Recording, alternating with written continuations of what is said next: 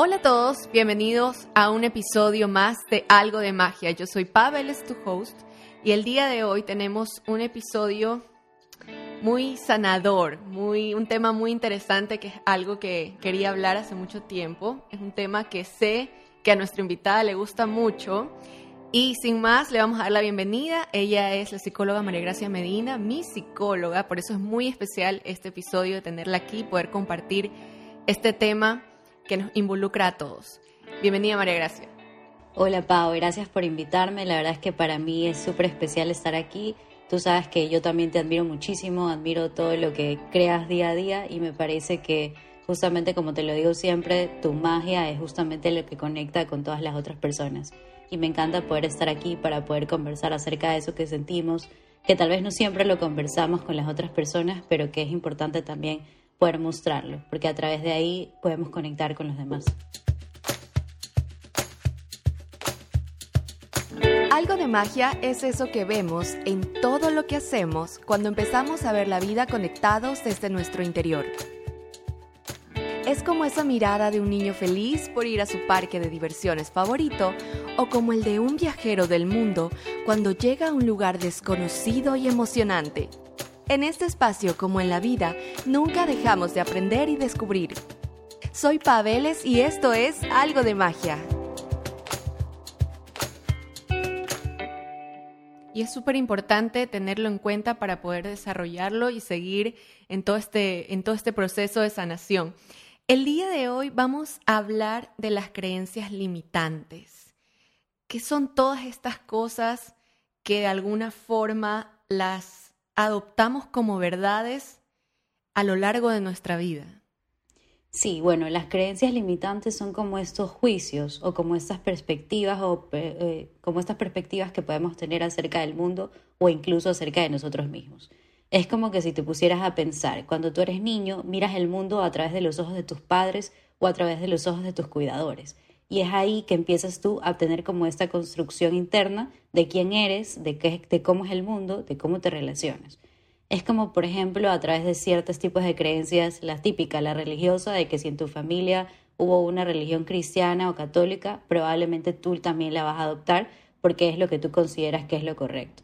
Cuando somos pequeños, realmente creemos tanto en nuestros padres porque quisiéramos que siempre este sea como nuestro espacio seguro, de contención, donde podamos realmente encontrar esas respuestas. Estamos en esas épocas en las que siempre tenemos preguntas, no necesariamente cuestionándonos si es que lo que sabemos está bien o no, sino también de poder preguntarles a estas perspectivas que tenemos como lo correcto que vendrían a ser nuestros padres, como estas guías que nos dicen esto está bien, esto está mal y que empezamos a construir a partir de ahí. Y por lo general, lo que dices, ¿no? Estas creencias se van desarrollando a una edad temprana y lo empezamos a vivir desde casa, ¿no? Lo que vemos en nuestros abuelos, en las relaciones de nuestros padres, cómo se desarrollan. Y, y lo vamos luego, no sé si usar la palabra comparar a lo largo de nuestra vida. Bueno, sí, el tema es que muchas veces nosotros no somos conscientes de que esas creencias pueden llegar a ser limitantes o que realmente esas creencias nos definen porque simplemente pensamos que son como esta etiqueta que nos gobierna, por así decirlo. O yo soy de tal manera, por ejemplo, hemos escuchado los típicos comentarios de qué vago que eres, es que no soy suficiente, es que no sirvo para esto, soy malísimo para las matemáticas. Entonces son estos comentarios que ya los tenemos de manera inconsciente dentro de nuestra mente. El tema es que nunca nos ponemos a cuestionar, ok, esta creencia tal vez no es mía, no me pertenece, en ningún momento existe como esto de ¿será realmente una verdad o será algo de lo que me terminé convenciendo? Entonces nosotros a la larga nos vamos comparando con el resto sí porque no entendemos por qué las personas tal vez no actúan desde un lugar en el que nosotros lo hiciéramos. Eso es, por ejemplo, algo que generalmente veo en consulta, esta frustración de, pero ¿por qué los otros no actúan como yo? ¿Pero por qué los otros no eh, son tal vez más compasivos, más pacientes? ¿Por qué no son de tal manera? Pero es que cada persona tiene una construcción distinta y depende de lo que aprendió en casa y así como sus papás aprendieron, sus abuelos también y así sucesivamente. Entonces venimos como muchas veces lamentablemente de carencias, de la carencia de mi abuelo, de la carencia de mi papá y así voy como que bajando, bajando, bajando. Lo importante es como que también poder romper con ese piloto automático que muchas veces podemos llegar a tener, porque cuando estamos en un piloto automático no tenemos esos momentos de conciencia, no nos damos cuenta de cómo estas creencias pueden impactarnos en nuestro día a día y cómo realmente pueden llegar a perjudicarnos. El tema es que muchas veces, desde mi punto de vista, esta creencia también se convierte como en esa zona de confort, como que tú ya te sientes cómodo con esa etiqueta que tienes y ni siquiera la cuestionas, porque es más fácil no cuestionar, porque es más fácil tal vez no decir, bueno, tal vez tengo estos miedos y tengo que también desarmarlos o encontrar como que alguna forma en la que yo pueda fortalecerme a mí, porque una creencia es también una debilidad que puedo llegar a tener. Si yo tal vez dentro de mi creencia pienso que, sabes que nunca me van a amar porque he visto a través de las otras relaciones que siempre hay dificultades, que siempre hay infidelidades o que realmente no merezco, considero que esa es mi realidad y que prefiero quedarme en esta zona de confort donde mi creencia es no hay relaciones sanas, no hay amor, porque pienso que es la manera en la que yo puedo cuidarme, porque pienso que si salgo al mundo a tal vez darme la oportunidad me, van a lastimar, voy a salir herido. Entonces la forma también, entre comillas, de poder como tener este mecanismo de defensa y poder decir, sí, yo soy una persona que no merece amor, cuando probablemente dentro de mí existe esta frustración y este deseo de que me quieran. O sea, esta persona herida que realmente quisiera puede romper con esa creencia, pero que no sabe cómo. Yo creo que tú dijiste algo súper clave y es la parte de cuestionarnos, ¿no? Porque el cerebro lo adopta como una verdad y realmente estas creencias limitantes tienen el poder de afectar todo, ¿no? Como las áreas de nuestra vida, en el trabajo, en, en nuestro desarrollo personal, el cómo nos relacionamos con otras personas, en muchos aspectos, ¿no? Y yo creo que estas creencias son el resultado de varios factores, pero todos, todas provienen del mismo lugar, como del, de ese deseo de la mente de protegernos de, lo inseguro o lo que creemos que va a ser malo a futuro, porque lamentablemente hoy en día vivimos en un exceso de futuro. Entonces, los disparadores yo creo que pueden ser el miedo, eh, este famoso síndrome del impostor, y en experiencias pasadas, ¿no? que muchas veces eh, por una experiencia mala ya se condiciona nuestro futuro, como que caemos en ese chip. Y yo quería mencionar un ejemplo, las personas que tienen la creencia limitante de no ser buenos comunicándose. Yo conozco muchísima gente, no, no es mi caso, eh, felizmente, pero probablemente este tipo de personas van por su vida rechazando cualquier oportunidad de compartir sus conocimientos a otras personas o cuando tienen que hablar en público, que les dicen, no sé, en el trabajo, de presentar un proyecto o hacer una exposición o incluso hasta en la familia, hacer un brindis, se, bloquean, se, se, paralizan. Porque claro, de y, una... el, y el tema es que te terminas saboteando, como a la larga. Claro, porque lo, el primer pensamiento que se te pasa por la mente es decir, esto probablemente o segurísimo va a salir mal.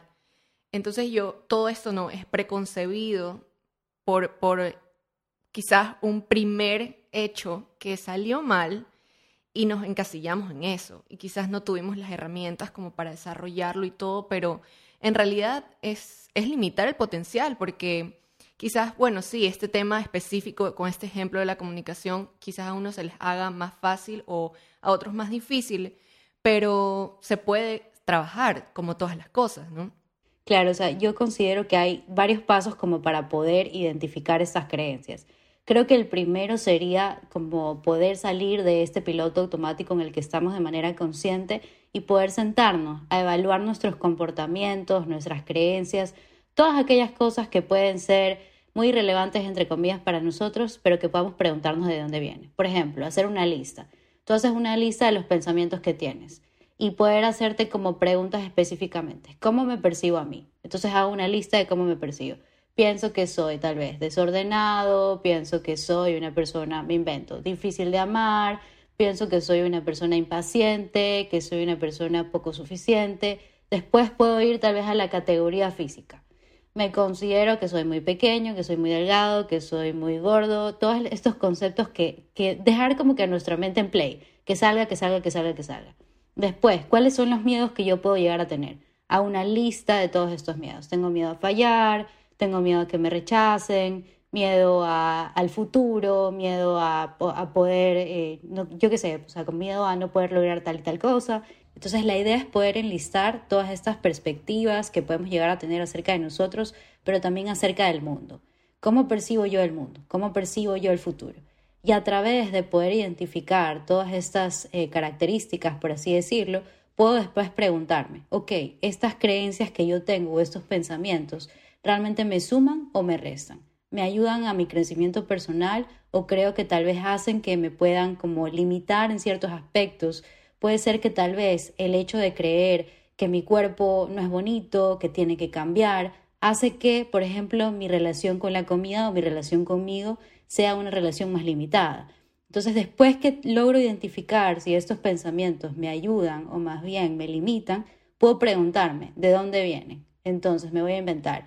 Si la manera en la que yo me percibo a mí mismo físicamente es de una manera condicionada, ¿de dónde lo aprendí? Tal vez he escuchado este pensamiento en algún lugar. Puede ser que yo veía a mi mamá verse al espejo de manera constante y escuchaba comentarios como, ay, no te queda bien ese vestido, tienes que cambiar, tienes que cortar los carbohidratos, o que yo incluso llegué a tener comentarios o llegué a, ver comentarios de mi familia en mí, como tienes que cambiar tu cuerpo, sabes que estás gordito, no te van a querer, no vas a poder ser aceptado. De esta forma, yo logro identificar que estos pensamientos o estas creencias realmente no son mías, sino que las he ido adquiriendo a lo largo del tiempo o a través de ciertas experiencias. Porque si, por ejemplo, yo puede ser que creo que voy a fallar y que no me van a contratar en un trabajo, puede ser que se base en que en algún momento no me dieron ese trabajo que yo tanto estaba soñando. Entonces, que a través de ese rechazo consideré que el rechazo iba a estar siempre dentro de mi vida. Entonces, al poder identificar todas estas cosas, puedo darme una respuesta a mí y puedo entender que muchas de las cosas que, me, que están dentro de mi mente no me pertenecen. Luego puedo identificar y decir, ok, ya sabiendo que esto no es mío, ¿cómo puedo cambiarlo? Tratar de reemplazar o de encontrar una forma en la que tú sí puedas validarte a ti mismo, entendiendo que estos pensamientos no son parte de ti, pero que puedes crear unos para ti. Por ejemplo, si yo pienso que una de mis creencias es que todo me sale mal, que no soy suficiente, ¿de qué manera puedo crear una nueva, creencia, un nuevo pensamiento? Tal vez desde un lugar en el que puedo decir, ¿sabes qué? Soy humano, tengo permitido equivocarme las veces que sean necesarias, pero estoy haciendo lo mejor que puedo. Pero siempre tratar que sea desde el lugar compasivo, porque es también importante ver la manera en la que nos hablamos. Si todo nuestro diálogo interno se va a basar en pensamientos de no soy capaz, o soy súper desordenado, o es que no me sale bien, probablemente voy a seguir fortaleciendo ese comportamiento. Y tenemos que ver así, los pensamientos que tenemos en, nuestra mente, mientras más le damos poder, más le fortalecemos y más van a estar ahí.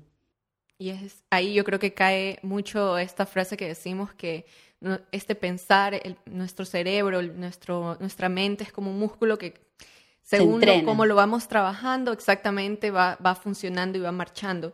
A mí me pareció tan valioso lo que acabas de decir y, por eso es importante que nuestro trabajo de autoconocimiento, no resaltar esto, dentro de nuestro trabajo de autoconocimiento, de autoestima, le abramos la puerta, pero así las dos puertas de par en par a este autocuestionamiento y no solamente se trata de hacernos las preguntas claves que, que lo hacemos quizás en nuestro journal día a día, ¿no? De, de cómo nos estamos sintiendo, de cómo esto, sino también un poco ir más profundo, ¿no? A estas creencias, porque yo creo que la, el secreto es, como tú lo decías, ir a la raíz y estas cosas para mí como que no, no se atacan ni se, ni se solucionan, hay que sanarlas.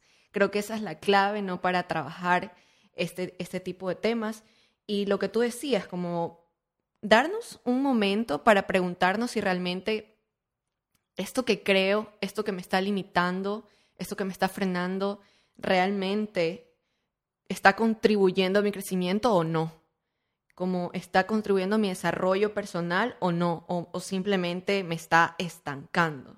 Claro, y ahí hay algo clave, que realmente nosotros no nos damos ese permiso de cuestionarnos porque decimos, ya, yo ya soy así.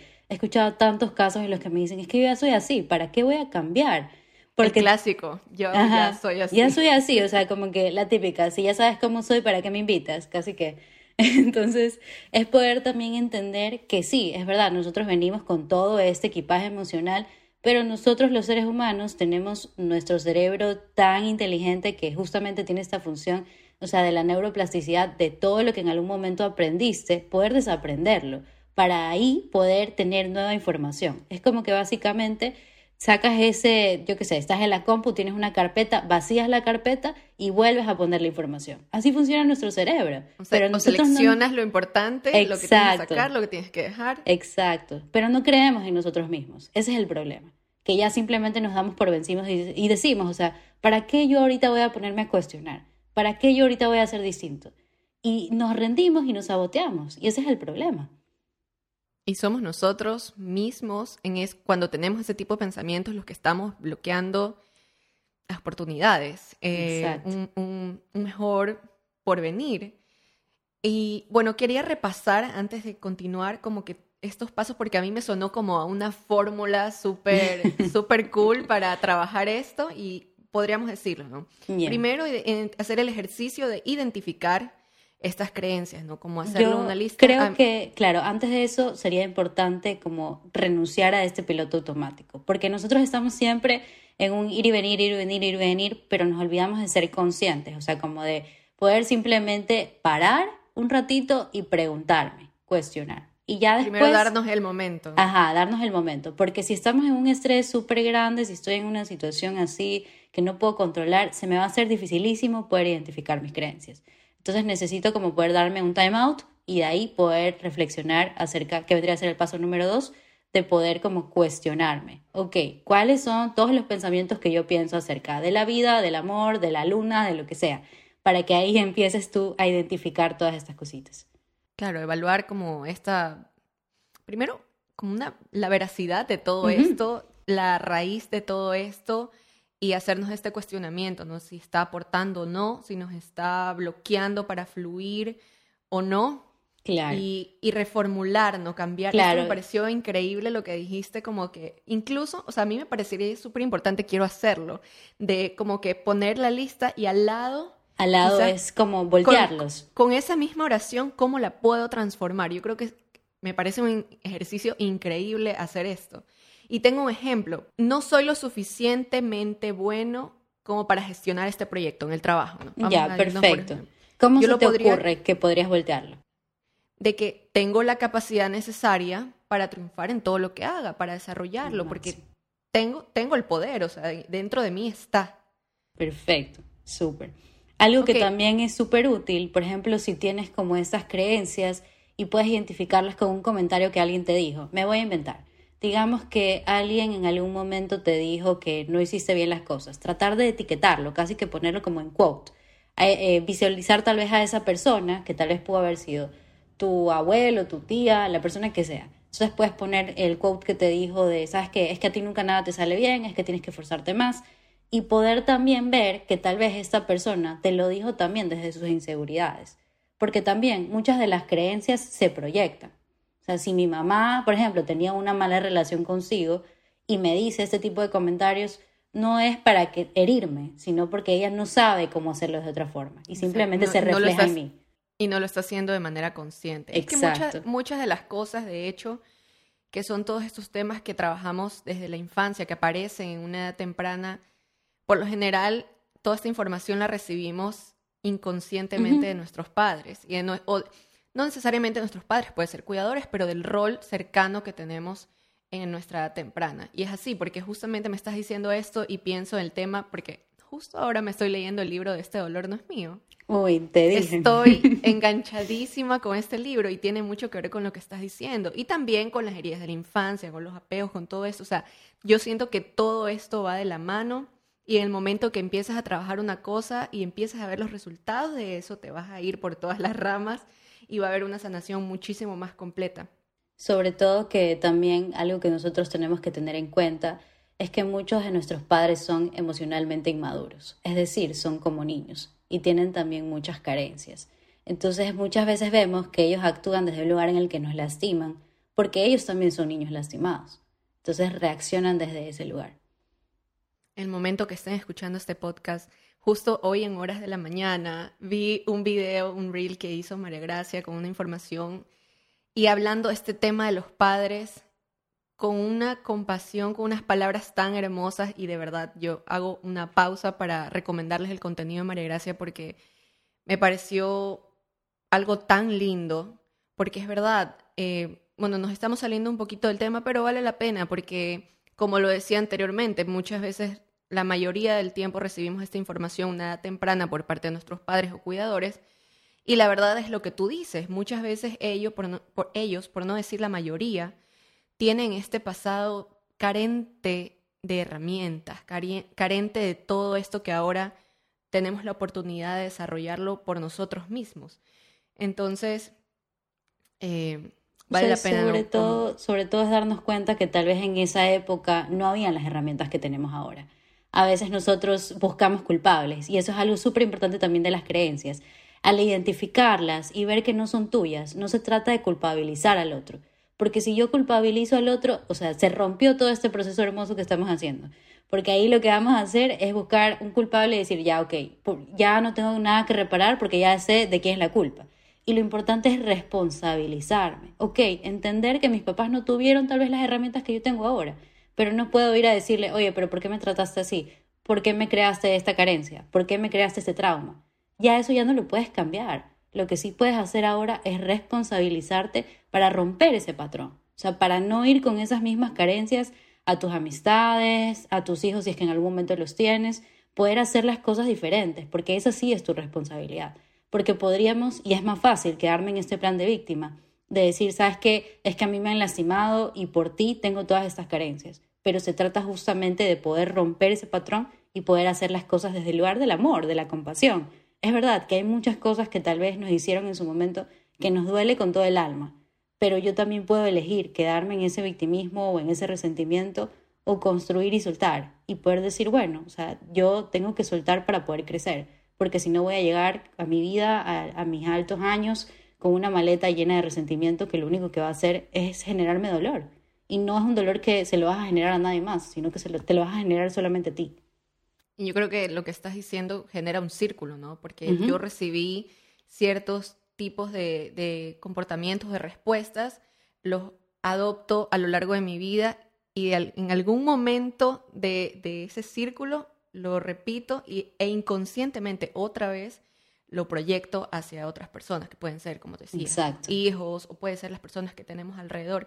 Y yo creo que lo que acabas de decir es súper eh, importante porque yo lo siento como parte de las consecuencias de, de estas creencias limitantes, porque estamos como em, hablando del tema de patrones, hablando del tema de condicionamientos, la, pérdida de oportunidades, de crecimiento, de conciencia en los ámbitos de, nuestra vida, ¿no? Porque puede ser personal, familiar, laboral, social, etc.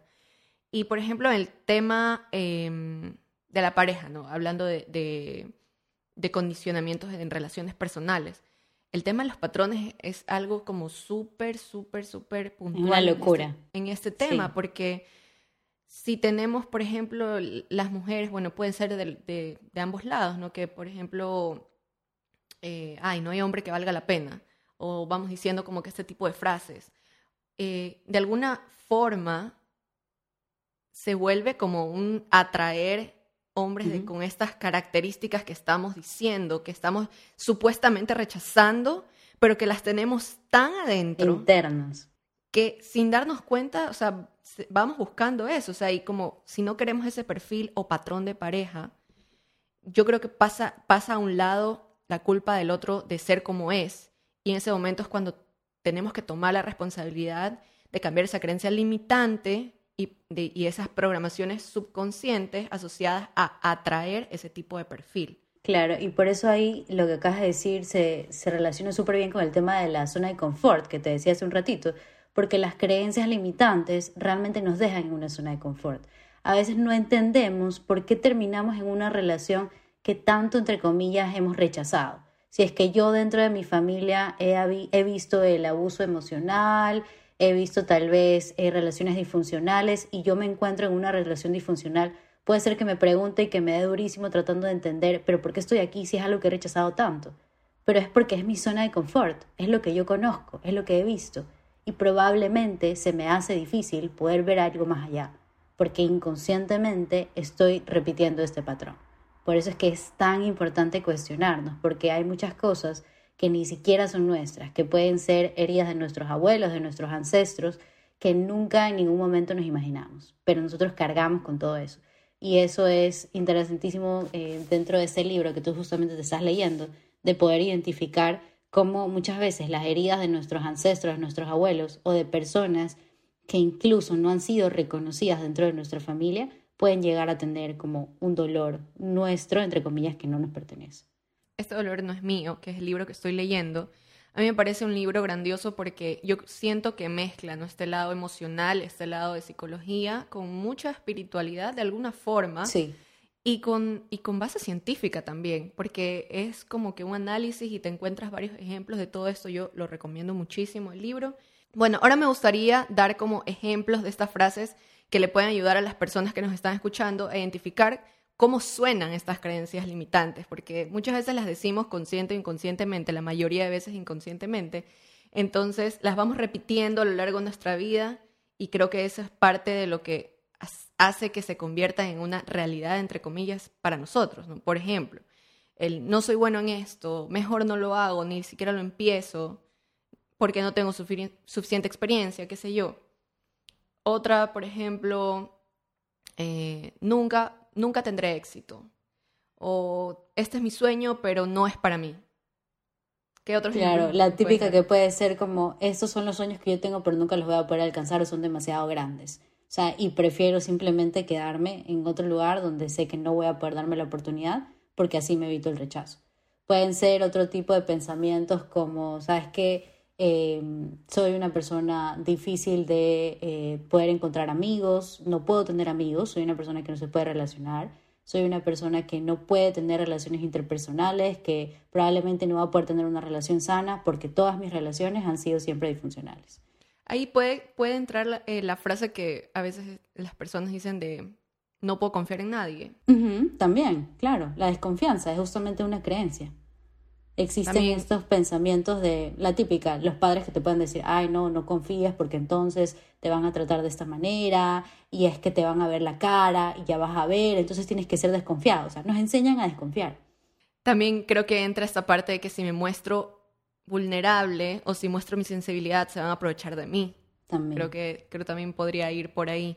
El no puedo expresar lo que siento, eh, jamás voy a tener una relación estable, no puedo estar en paz, eh, no puedo ser yo mismo, no tengo o no siento derecho a decir mi opinión. Creo que son, son cosas que en algún momento yo creo que alguna de estas frases, las todos las hemos dicho en nuestra vida. No nos hemos escapado de esto, ¿no? Y yo creo que también como el pensamiento que yo pienso que es como más del día a día, que muchas veces por alguna, que eso es algo, es algo que he trabajado contigo, de, de repente como estoy haciendo algo y no me creo capaz o no me creo suficientemente buena y se me escapa un, es que soy tonta o esto es suficientemente como que no soy suficientemente buena para esto. Son cositas que uno cuando las dice, cuando es que uno cuando las dice no las dice como, ay, me odio, no, no lo pienso así. Es automático. Pero lo normalizas tanto, que lo dices tanto en tu vida que de alguna forma se está ahí dando vueltas y te lo crees. O sea, es claro. como que o sea, mira, por ejemplo, a mí algo que me pasa es que yo nunca he sido fan de la estadística, jamás. O sea, le tengo como un recelo, un resentimiento. Pero yo ya me he creído que en serio soy súper mala para la estadística y, por ejemplo, ahora tengo eh, próximamente un examen, pero no sabes lo, lo que me cuesta sentarme a poder estudiar porque simplemente no puedo concentrarme porque tengo ese pensamiento de sabes que no soy buena para esto, qué aburrido, qué odioso, y ya de por sí lo he creado como una realidad. Y te juro que yo misma trato de decirme, a ver, tranquila, date ese espacio, no es que tú seas mala para esto, pero simplemente tal vez no te interesa como otras cosas, que eso también es una realidad. Pero trato igual de, entre comillas, poner de mi parte, pero me cuesta porque todos estos últimos años me he convencido de que realmente esto no es para mí. El mismo ejemplo a mí me pasa con las matemáticas. O sea, y de hecho, por eso cuando empecé el episodio, di el ejemplo de la comunicación porque es algo que no me pasa a mí, pero si hay que poner un ejemplo que me pase a mí en alguna materia de la escuela, son las matemáticas. Y, y, este tema es algo que yo lo cuento como una historia, porque he desarrollado a lo largo de los años por qué no me gustan las matemáticas. Y realmente es porque mi gusto siempre se inclinó más hacia, hacia lo social, hacia las letras y hacia las materias sociales. De hecho, como eran mis materias favoritas en la escuela, luego en el colegio seguí un bachillerato social y en la universidad estudié una carrera social. Pero todo esto me fue alejando la idea de que yo podía ser buena para las matemáticas, porque obviamente en algún momento se hizo más difícil la, la materia y yo tuve dificultades y se me metió en la cabeza que yo no servía para las matemáticas y llevé mi vida por cualquier camino lejos de todo esto. Y es impresionante, ¿no? Porque incluso yo ahora, bueno, no ahora, pero sí hace, hasta hace unos años, yo le iba diciendo a la gente, si era algo como de una cuenta, hazla tú, porque yo, yo solo sé como sumar con calculadora. O, por ejemplo, como estábamos hablando de estos temas con otras personas y yo les decía, ¿sabes qué? Como yo solo sé sumar, restar, multiplicar y dividir y no sé más, porque sé lo básico, porque ya fue lo que aprendí en la escuela. Y yo misma me estaba diciendo como... No sabes. No sé, ajá, como no, no, no, no tengo la capacidad de aprender esto y la verdad es que sí. Hoy en día no lo hago porque es un tema de gustar y no gustar, no me gusta. Claro, y tampoco tienes que forzarte a hacer algo que no te gusta, porque no se trata de eso, pero poder ver sobre todo cuáles son esas pequeñas palabritas que te dices. Y poder decir, ok, sí, es verdad, me invento, no me gusta sumar, pero sé que tal vez en este momento puedo hacerlo, puedo darme la oportunidad. Lo peor que me puede pasar es que la suma me salga mal. o sea, y ese, y ese tema yo lo viví porque trabajé un tiempo en el banco. Imagínate. Y ahí las, todas estas experiencias te persiguen. Yo siempre digo eso, como que te persiguen. Y ahí, ahí, las, ahí las sumas sí me salían mal. Pero, pero es un poco esto, ¿no? Como yo también, por ejemplo, en ese ejemplo que yo trabajé en el banco, yo me pude haber puesto como pilas y educarme y como desarrollar eh, esta, esta parte que yo sentía durante muchos años que fue como imposible para mí. No lo hice porque ahí, en ese momento de mi vida, yo estaba convencida de que yo no servía para eso. Y eso era una creencia que me estaba bloqueando. Es más, yo me fui porque yo dije, no puedo más, yo no soy, no, no, o sea, no, no puedo. Y la verdad es que sí puedo, si, si yo quiero, puedo. si lo hubiera buscado, hubiera podido, pero en ese momento esa creencia estaba como súper fuerte en mí y no lo busqué. Ahora te lo cuento desde otra perspectiva y, ya está como un poco sanada esa parte, sanada mi relación con las matemáticas, pero, pero es un ejemplo para que, para que se hagan una idea de todas estas cosas que están como tan presentes que ni siquiera nos damos cuenta y, están ahí en el día a día.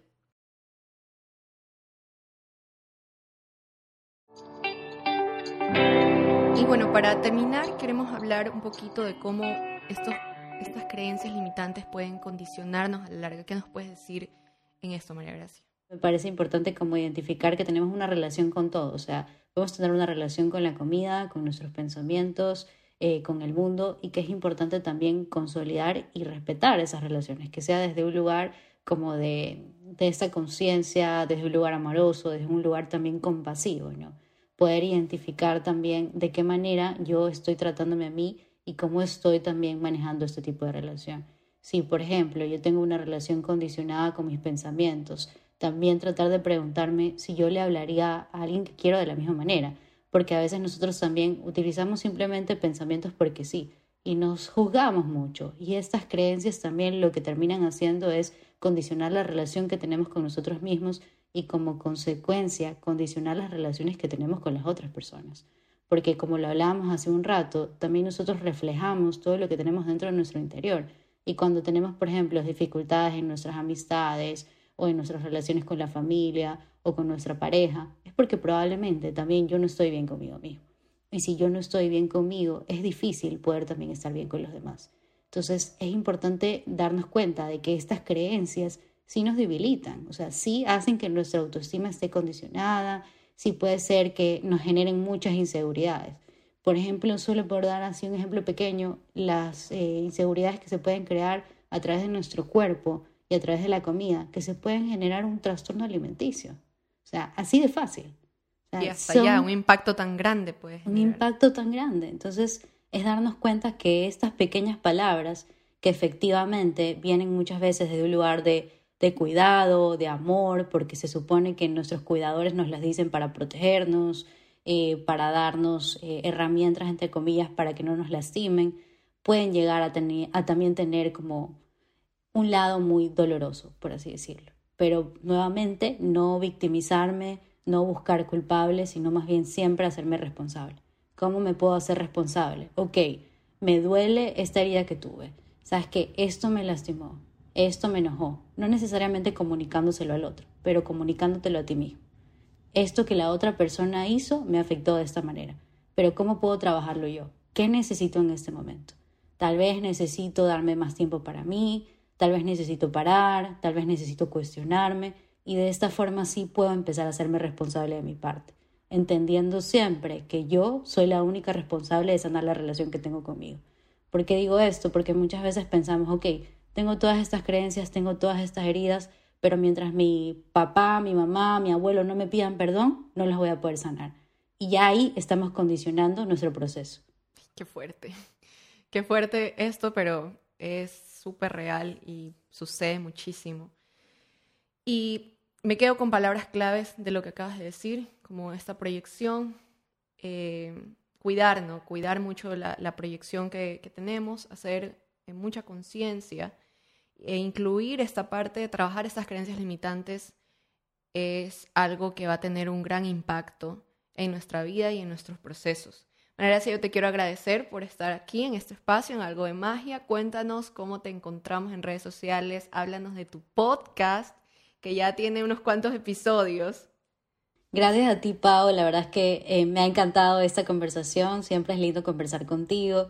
Eh, a ver, sí, les cuento un poquito. Yo estoy en Instagram como Siento Consciente y ahora he lanzado un podcast reciencito que se llama justamente Todo empieza por mí. Es realmente un espacio en el que podemos reflexionarnos, que podemos hablar acerca de esos temas incómodos.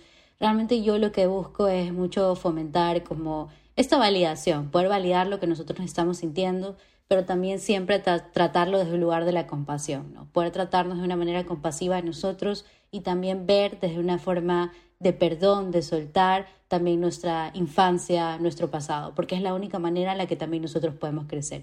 Siempre enfoco mucho el tema de hacerme responsable en vez de también victimizarme o seguir como que en este espacio donde solamente doy vueltas. Eh, así que igual, eh, si tienen alguna recomendación de algún podcast que quieran escuchar, eh, son todas invitadas, son todas bienvenidas para poder también conversar acerca de todas estas cositas que, que tengan ganas de escuchar. Qué lindo, María Gracia. Y en este viaje de descubrimiento de tus creencias limitantes, yo te deseo mucha valentía, mucha fuerza, mucha conciencia, compasión y mucha perspectiva para que llegues a la raíz de las mismas y veas hasta qué punto tu vida está condicionada por ellas. Es la parte más dura del proceso, pero yo estoy convencida y es mi creencia personal en este momento de que tú puedes. Gracias por estar aquí, gracias por escuchar algo de magia. Si te gustó este episodio, no te olvides de compartirlo en redes sociales o alguna persona que tú sientas que puede necesitar este contenido y te espero en el siguiente episodio de Algo de Magia. Que tengas una linda semana. Chao.